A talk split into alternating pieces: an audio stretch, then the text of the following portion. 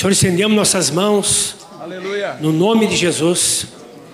E obrigado, Senhor, pelo teu sangue. Hoje temos acesso ao Pai.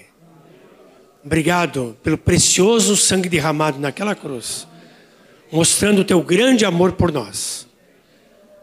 Obrigado ao teu Espírito Santo que ministra nossos corações.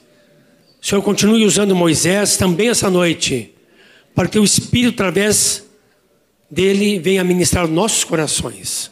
Nós o abençoamos. Unção e graça do Senhor. O nome de Jesus. Amém. Os irmãos podem abrir suas Bíblias no Evangelho de Lucas, lá no finzinho, capítulo 24, versículo 13 em diante. Gostaria que todos os irmãos pudessem acompanhar no, o texto, naturalmente, quem não está com um problema de visão, mas se alguém não tem não está com a Bíblia, procure alguém, fique do lado, acompanhe. Naquele mesmo dia, eu disse versículo 13: Naquele mesmo dia, dois deles estavam de caminho para uma aldeia chamada Emaús, distante de Jerusalém, 60 estádios. E iam conversando a respeito de todas as coisas sucedidas. Aconteceu que, enquanto conversavam e discutiam, o próprio Jesus se aproximou e ia com eles. Seus olhos, porém, estavam como que impedidos de o reconhecer. Então lhes perguntou Jesus: Que é isso que vos preocupa e de que ides tratando à medida que caminhais? E eles pararam entristecidos. Um, porém, chamado Cleopas, respondeu, dizendo: És o único, porventura, que, tendo estado em Jerusalém, ignoras as ocorrências destes últimos dias? E ele lhes perguntou: Quais? E explicaram o que aconteceu a Jesus, o Nazareno, que era varão profeta, poderoso em obras e palavras diante de Deus e de todo o povo, como, e como os principais sacerdotes e as nossas autoridades o entregaram para ser condenado à morte e o crucificaram. Ora, nós esperávamos que fosse ele quem havia de redimir a Israel, mas depois de tudo isto, é já este o terceiro dia desde que tais coisas sucederam. É verdade também que algumas mulheres das que conosco estavam nos surpreenderam, tendo ido de madrugada ao túmulo e não achando o corpo de Jesus, voltaram dizendo terem tido uma visão de anjos, os quais afirmam que ele vive. De fato, alguns dos nossos foram ao sepulcro e verificaram a exatidão do que disseram as mulheres mas não o viram. Então lhes disse Jesus: Ó oh, nécios, tardos de coração, para crer tudo o que os profetas disseram. Porventura não convinha que o Cristo padecesse e entrasse na sua glória? E começando por Moisés, discorrendo por todos os profetas, expunha-lhes o que a seu respeito constava em todas as Escrituras. Quando se aproximavam da aldeia para onde iam, fez ele menção de passar adiante. Mas eles o constrangeram, dizendo: Fica conosco, porque é tarde e o dia já declina. E entrou para ficar com eles. E aconteceu que, quando estavam à mesa, tomando ele o pão, abençoou-o e, tendo-o partido, lhes deu. Então se eles abriram os olhos e o reconheceram, mas ele desapareceu da presença deles. E disseram um ao outro: Porventura não nos ardia o coração quando ele pelo caminho nos falava, quando nos expunha as Escrituras? E na mesma hora levantando-se, voltaram para Jerusalém, onde acharam reunidos os onze e outros com eles, os quais diziam: O Senhor ressuscitou e já apareceu a Simão. Então os dois contaram o que lhes acontecera no caminho e como fora por eles reconhecido no partir do pão. Uma das experiências comuns da nossa experiência, da nossa vida humana, é o desapontamento e o abatimento que alguns desapontamentos trazem à nossa vida. Esses dois homens sentiam-se arrasados, desiludidos, e Lucas diz que estavam tristes. Não sabemos muito sobre eles, mas imaginamos como lhes vieram esperanças quando conheceram a Jesus, tempos antes da morte do Senhor e da sua ressurreição. Ficamos a imaginar que, ouvindo Jesus falar sobre o reino e sobre a vinda do reino, e sobre o que Deus estava para fazer, logo se acenderam esperanças da restauração da soberania de Israel. Então, sob domínio romano, o Império Romano não, do, não dominava apenas a Palestina, mas todo mundo conhecido, a parte civilizada, deixando alguns bárbaros do norte, a parte civilizada do mundo era toda dominada pelo Império Romano. A Suécia também.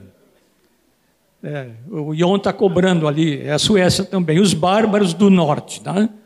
Desculpe, Ion, mas você não é daquele tempo. Nós sabemos que quando Jesus começou a ministrar, não só nesses dois, mas João Batista também até mandou perguntar se era Jesus mesmo que devia restaurar Israel ou se deviam esperar outro.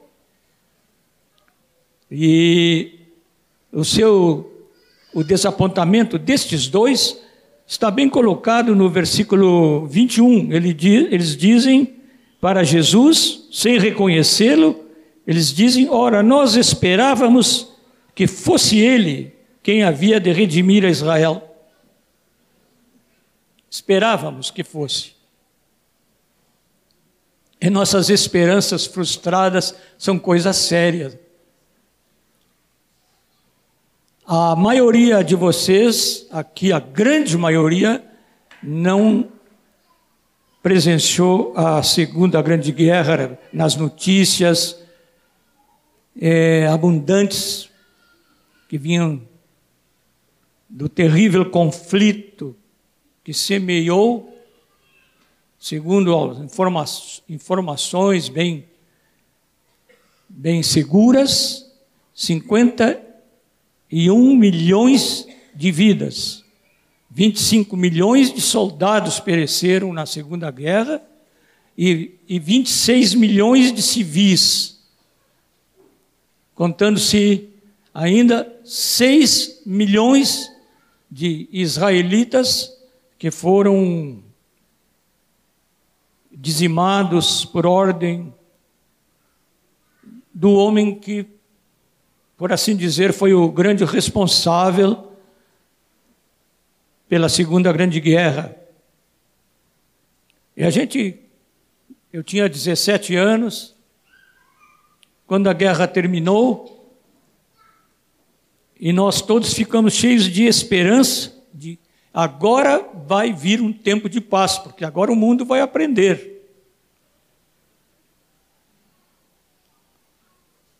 Não precisaram passar cinco anos para que começasse uma terrível guerra fria que ameaçava destruir de novo o pouco que se estava pensando em construir conflito entre, especialmente os Estados Unidos da América e a União da Rússia Socialista Soviética.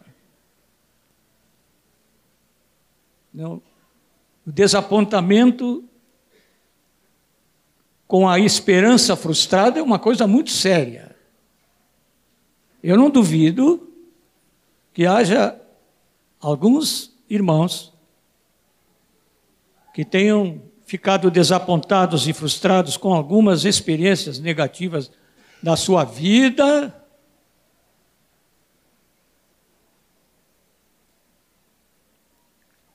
E alguns precisam de segurar-se naquele que é a nossa esperança, Jesus.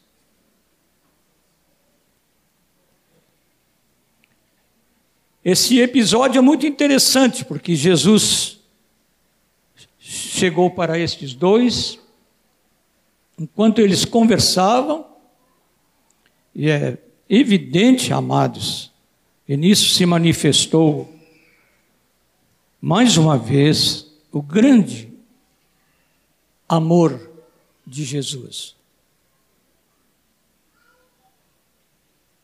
Ele anda por perto para ajudar qualquer um desapontado.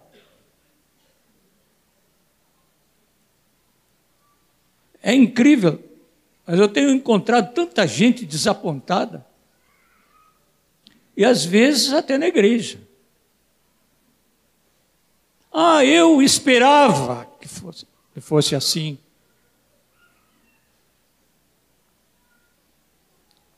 A gente esperava outra coisa. Eu esperava dias melhores.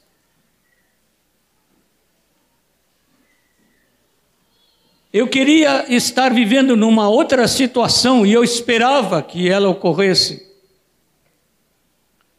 É interessante, amados, que aquele que, que se aproximou dos dois, a palavra diz sobre Jesus que ele que era rico se fez pobre para enriquecer a muitos.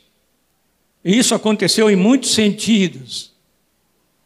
É interessante, Jesus era um, uma criatura humana. Era o, o Verbo se fez carne na pessoa de Jesus, mas ele era uma criatura humana, com as limitações de uma criatura humana.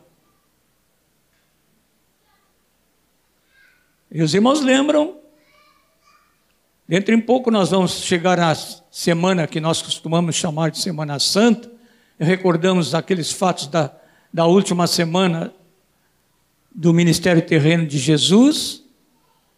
Ele, ali no Jardim das Oliveiras, ainda tinha esperança de alguma mudança. Não é verdade? E é por isso que ele tem a coragem de orar ao Pai, com quem ele tinha tanta afinidade e intimidade, a ponto de dizer: Eu e o Pai somos um, eu só falo aquilo que eu ouço do meu Pai, eu faço as obras que eu vejo meu Pai fazer. Apesar de tudo isto, chegou um momento, evidentemente por causa do meu pecado, e do pecado dos meus irmãos, do pecado do qual nós fomos salvos, e do pecado de todo mundo, em que o horror que estava preparado para o fim da vida de Jesus, e que hoje nós recordamos aqui, quando cantamos,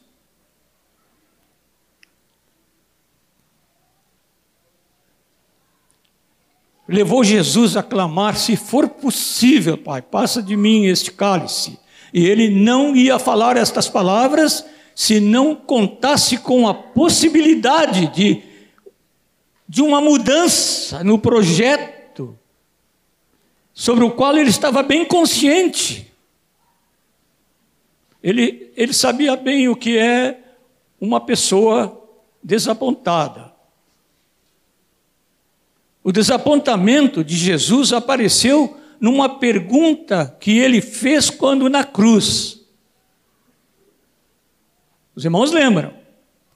A pergunta é um porquê de Jesus que está incrustado em todas as nossas perguntas, os nossos porquês existenciais.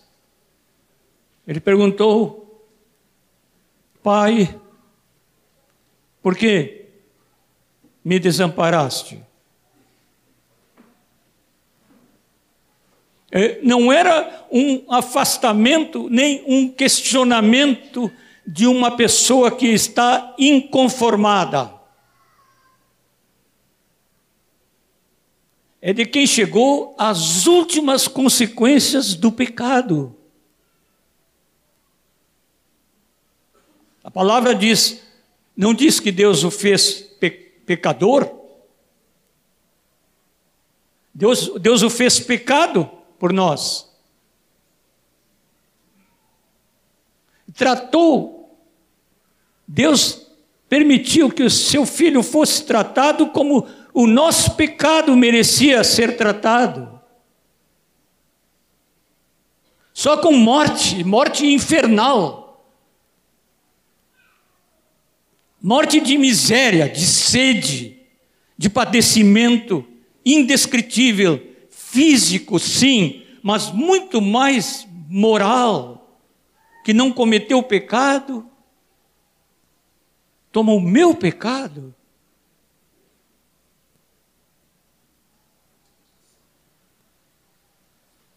O cálice não pode passar, Jesus pode compreender esses dois homens e a todos aqueles que passam por desapontamento. É o que, que os irmãos dizem? Aleluia! Aleluia!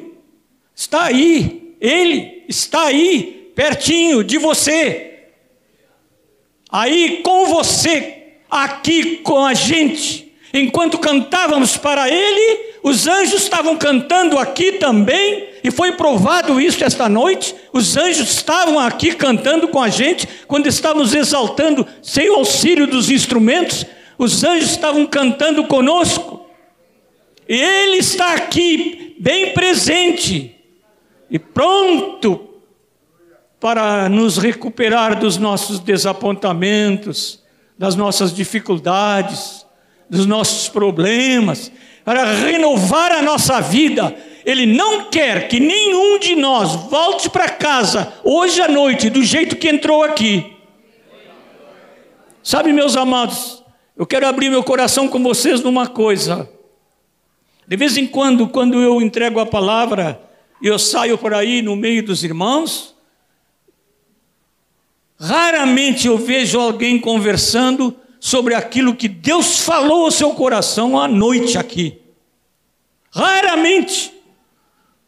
Muitas conversas, desculpe os meus irmãos, fala um, um dos seus, o mais velho dos seus pastores, e falo com, com o coração nos meus lábios, conversas algumas.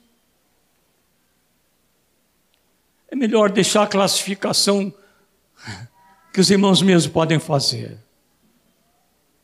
Muitas coisas legítimas, os nossos interesses, as nossas recuperações de enfermidade e coisas assim, mas vai chegar o dia em que nós vamos sair daqui conversando uns com os outros sobre o que Deus nos falou. E isto não é apenas uma aspiração desse pastor, é uma aspiração do coração de Deus. Muito preso à casa e até ao leito por meses agora, Deus tem falado comigo muito e falou muito comigo sobre isto. Ele está aqui bem pertinho, querendo chegar e manifestar-se na sua vida e na minha vida.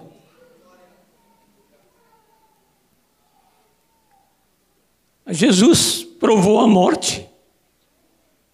Sabe que nesta semana eu estava pensando isso. Parece que esse não é um assunto bom para a igreja, falar em morte. Pois devia ser.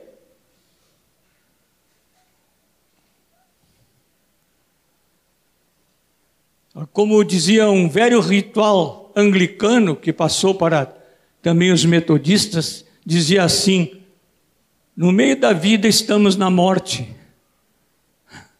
De quem haveremos socorro, senão de ti, Senhor?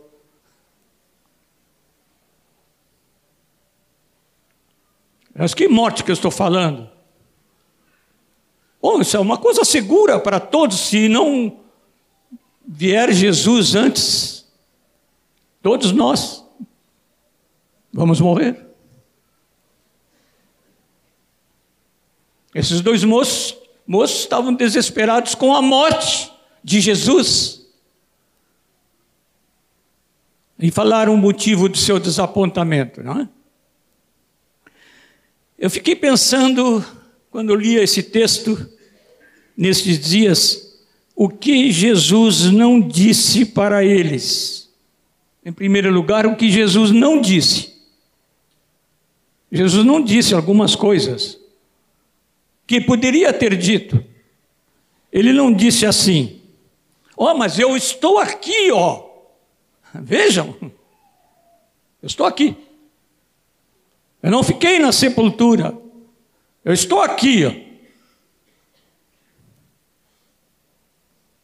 Também Jesus não disse para eles: o desejo de vocês de liberdade era errado, mal, mal encaminhado. Eu não vim para libertar Israel do poder dos romanos, eu não vim para isso. E ele já tinha dito no seu ministério: o meu reino não é deste mundo. Se o meu reino fosse desse mundo, eu chamaria os anjos, vinham legiões de anjos para pelejar por mim.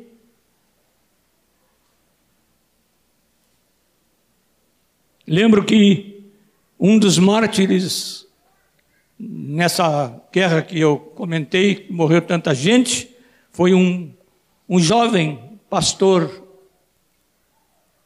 lá da Alemanha que não se conformou com a orientação política na sua pátria e por causa disso ele foi preso e garroteado, o modo como ele morreu, por causa do seu testemunho como discípulo de Jesus. Ele escreveu um precioso livro intitulado O Preço do Discipulado.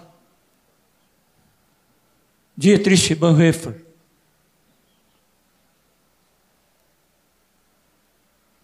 Ele foi garroteado, ele teve o pescoço torcido, como se fosse uma, uma ave, uma galinha. E quando vieram buscá-lo para levá-lo ao cadafalso, onde ele haveria de morrer, ele estava falando, pregando para os companheiros de prisão.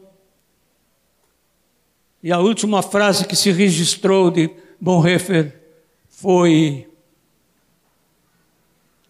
Já repeti uma vez aqui numa ceia.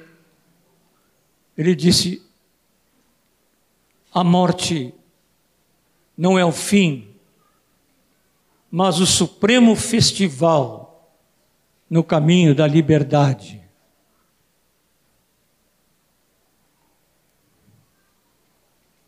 Jesus estava quieto, não falou nada. Parem aí, por que essa tristeza? Vocês me toquem. Não, Jesus não disse que não, ter, que não tinha morrido. Ele veio dizer que ele tinha ressuscitado, o que Jesus disse foi: o que vocês pensam que é tão ruim, a morte, pode ser o caminho para a verdadeira liberdade. Quero dizer para os meus amados que eu, eu sinto que eu vou chegando para lá, né? Devagarzinho, mas, mas vou chegando para esse momento. Pela idade, pela fragilidade que vou sentindo no meu corpo. Eu quero dizer para os irmãos que eu estou plenamente convicto de que a morte é o melhor caminho para a liberdade, porque aí vamos estar com o Senhor. Para mim, viver é Cristo e o morrer é lucro.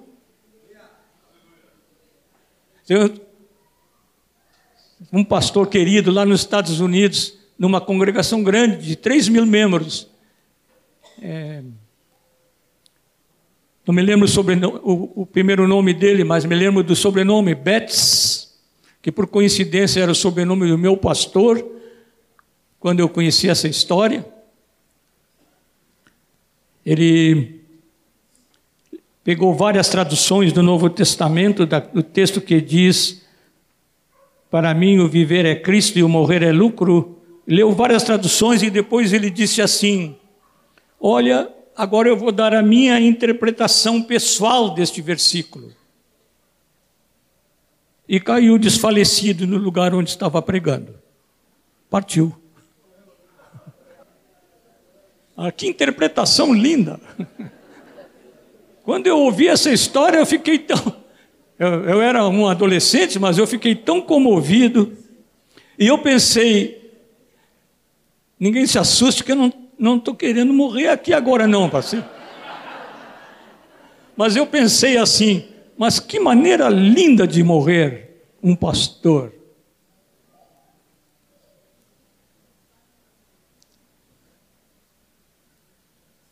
Vocês Disse Jesus para eles então. O que ele disse? Vocês são nécios, isto é, têm um, um pensamento inseguro e tardos de coração para crer tudo que os profetas disseram.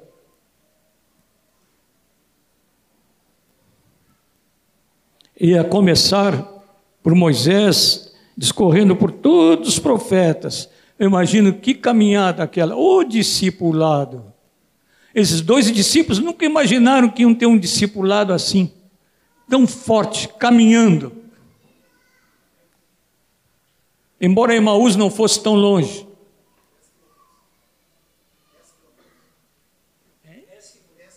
Dez quilômetros, diz o Ion ali. Obrigado, Ion. 10 quilômetros de conversa.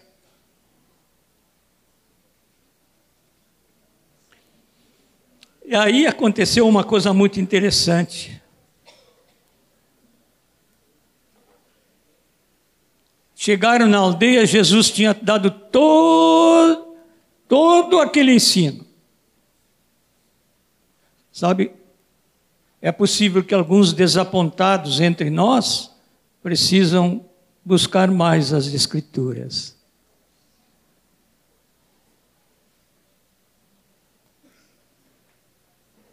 Eu conversei com alguns presbíteros que foram à minha casa nesta semana sobre a, a imperiosidade de nós estudarmos mais as Escrituras. Nós sabemos bastante sobre eh, a nossa conduta. A Bíblia está cheia da nossa, de coisas sobre a conduta. Nós fizemos estudos sobre os mandamentos recíprocos. Ao longo dos anos, não podemos daqui dizer que, que somos um povo negligente com a Bíblia, mas que nós conhecemos pouco, conhecemos.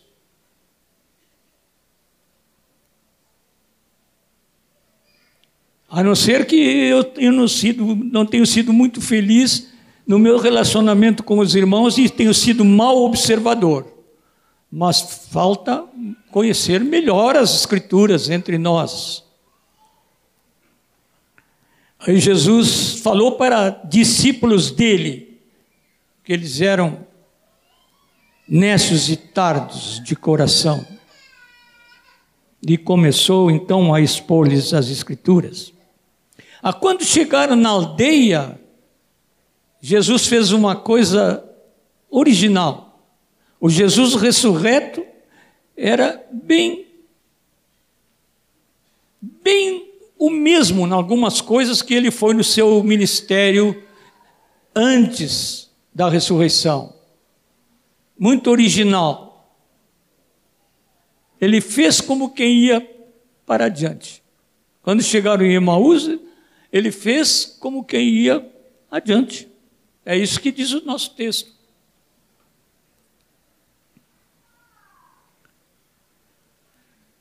Mas alguma coisa tinha acontecido profunda no coração daqueles homens.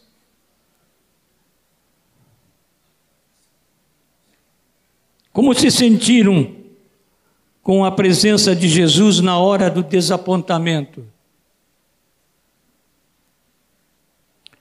Palavra que temos muito forte no texto diz que eles o constrangeram.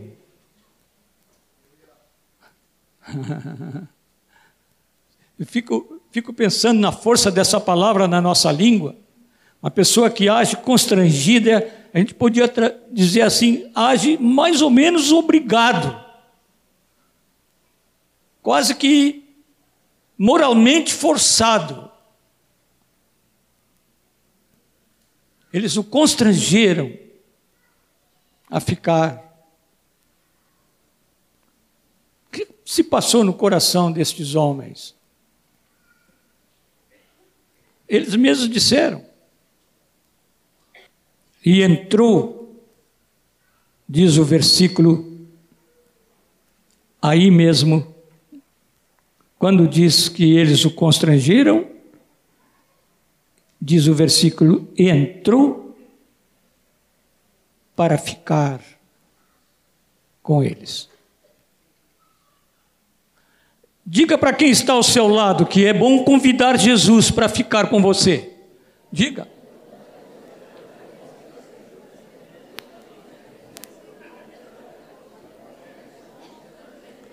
Quem sabe nós nos arredamos hoje daqui, estimulando uns aos outros, assim, você vai convidar Jesus para ir com você para casa? Vocês podem fazer isso. Um exercício prático, muito bom, para quando terminarmos a reunião. Vamos trocar de conversa depois de terminada a reunião.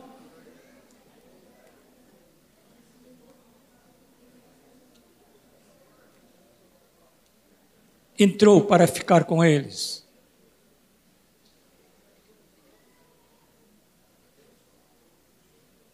É Deus que faz isto mesmo na pessoa de Jesus. A sua paixão, seu sofrimento, não é uma coisa dele isolada, é compaixão.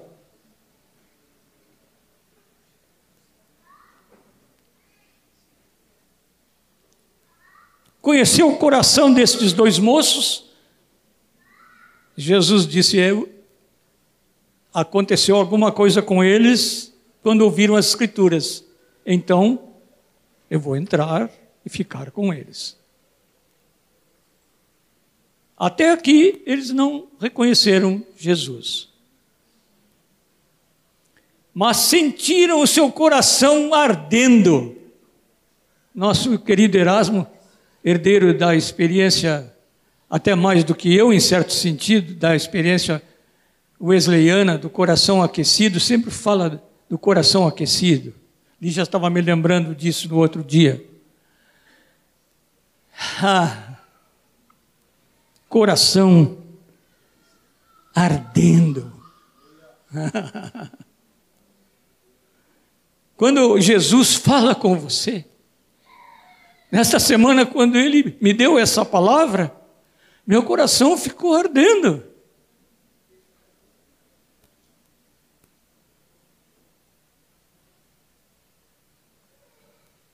Ele não quer ficar perto, não, só. Ele quer fazer seu coração arder. Ele não quer uma congregação de pessoas que têm uma mente bem, bem estruturadinha, assim, em alguns princípios do discipulado. Não, ele não quer isso, não. Ele quer isso também. Ele quer corações cheios de fervor. Quer vidas cheias do calor do Espírito Santo, ardendo. Isso que Deus quer para nós, meus irmãos. Corações fervorosos, ardentes.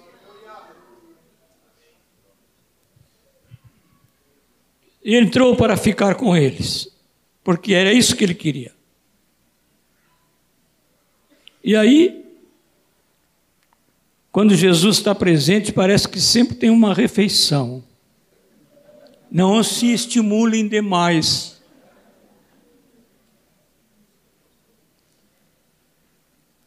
Lígia me deu uma palavra profética hoje que começava assim, falando comigo, era para mim a palavra, e dizia assim: hoje, hein?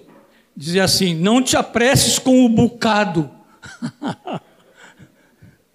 E o bocado aí é uma expressão da língua portuguesa que quer dizer o bocado que está para ser comido. Você não se, não se apresse.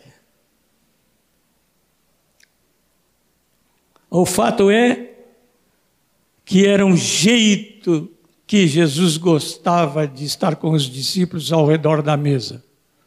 Não te estimula demais, meu irmão. Não, não, eu não falei contigo, estou falando com vários.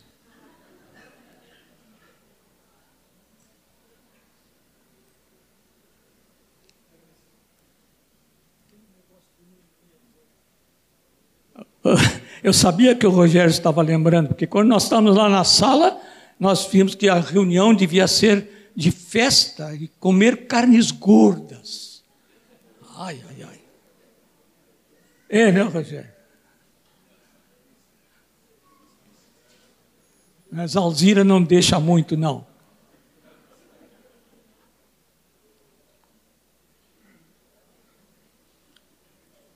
E aí aconteceu uma coisa diferente.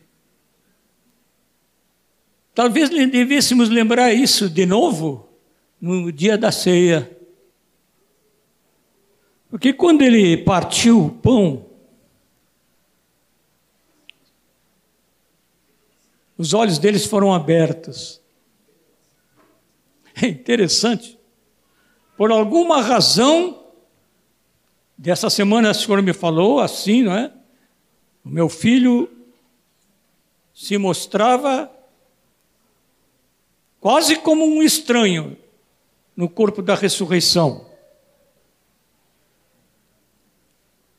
E o motivo era um motivo muito próprio de Jesus.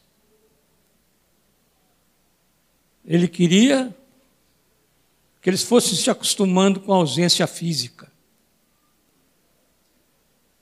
Amém? Ele queria que eles fossem se acostumando com a ausência física dele. Foi por isso que ele não se apresentou dizendo: Eu estou aqui, ó, eu ressuscitei. Foi por isso que ele não deu nenhuma evidência carnal de que era ele. Mas quando ele partiu o pão, eles estavam acostumados a ver o Senhor partir o pão e ele tinha um jeito de partir o pão. Acho que lá no céu a gente vai ver qual era o jeito dele, porque eu não sei descrever o jeito dele. Mas devia ser uma coisa muito especial para Jesus a hora da gratidão pelo pão. O jeito que ele partia o pão, o jeito que ele agradecia, não sei como é que ele fazia, se ele levantava pão. De vez em quando eu fico pensando que os católicos sempre levantam o pão, né? Não sei se é necessário levantar o pão, mas eu, alguma coisa ele fazia, que nós não sabemos o que é, que quando ele partia o pão, os olhos, diz o texto que os olhos dele, deles foram abertos, se eles abriram os olhos, diz o versículo 31, e reconheceram, e o reconheceram. e ele desapareceu. Oh, que pena, Jesus foi embora. Não.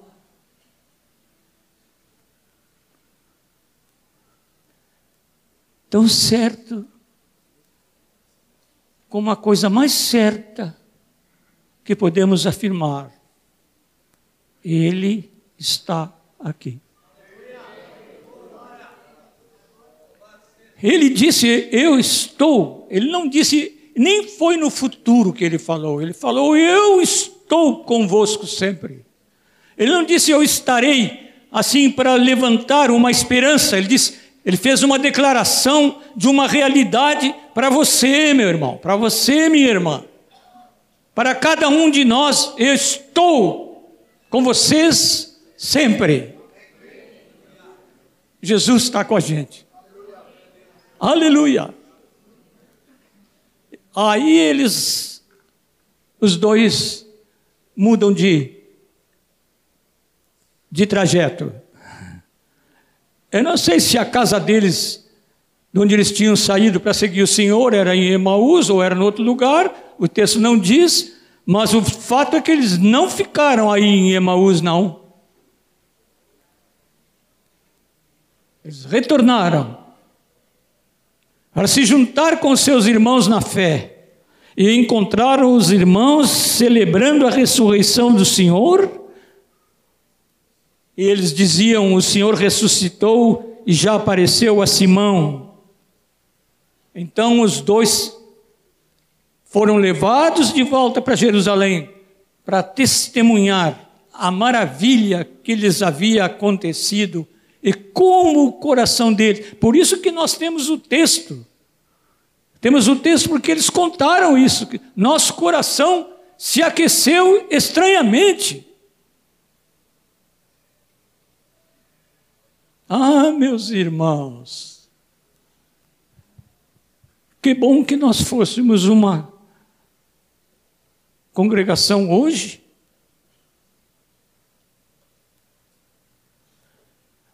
Voltando para casa, uma congregação de coração aquecido.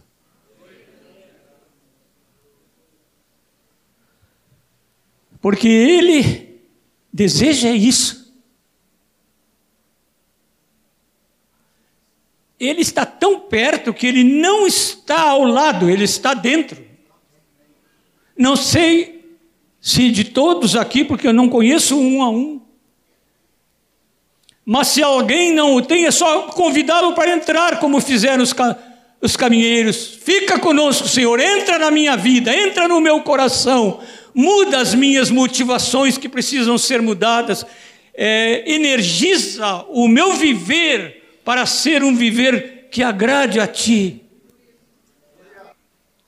Vamos orar, meus irmãos, para que isso aconteça. Porque hoje é dia marcado para que isso aconteça. Vamos orar? Dá-nos um coração aquecido, Senhor. Senhor Deus, Senhor Jesus, aquece os nossos corações, Senhor. Tira a frieza do nosso coração, Senhor, gerada pelo pecado e a independência, Senhor. E aquece os nossos corações com a tua vida, santidade e pureza, Senhor.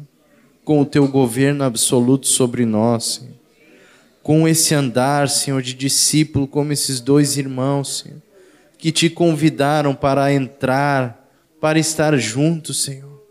Senhor, te convidamos para tomar controle completo da nossa vida, amém, Senhor. Amém, amém, Senhor. Senhor, não é um pedido, Senhor, que devêssemos fazer, Senhor, porque no batismo declaramos isto, Senhor. Mas de alguma forma retrocedemos e te pedimos perdão, Jesus. Senhor Jesus, perdoa toda a independência, Senhor. Sim, Senhor. O pecado, Senhor, tu tomaste o pecado, tu foste feito pecado por nós, Senhor.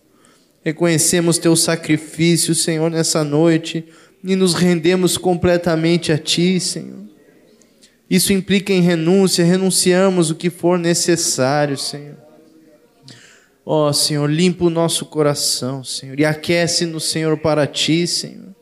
Tu estás às portas, Senhor, queremos estar aquecidos, cheios de ti, Senhor. Senhor, há pessoas aqui amarguradas, Senhor. Leva-as a abrir os olhos nessa noite e Amém. renunciar à amargura em teu santo nome, Jesus. Há pessoas com dificuldade de perdoar pecados dos irmãos aqui, Senhor, com dificuldade entre nós, Senhor. Limpa hoje o coração, Senhor, para estarmos livres juntos diante de Ti, Senhor. Somos família, Senhor. Sim, sim. Aleluia, Senhor. Queridos, hoje anunciamos aqui a cura da desesperança. Eu não disse do desespero, que é bem diferente. A cura da desesperança.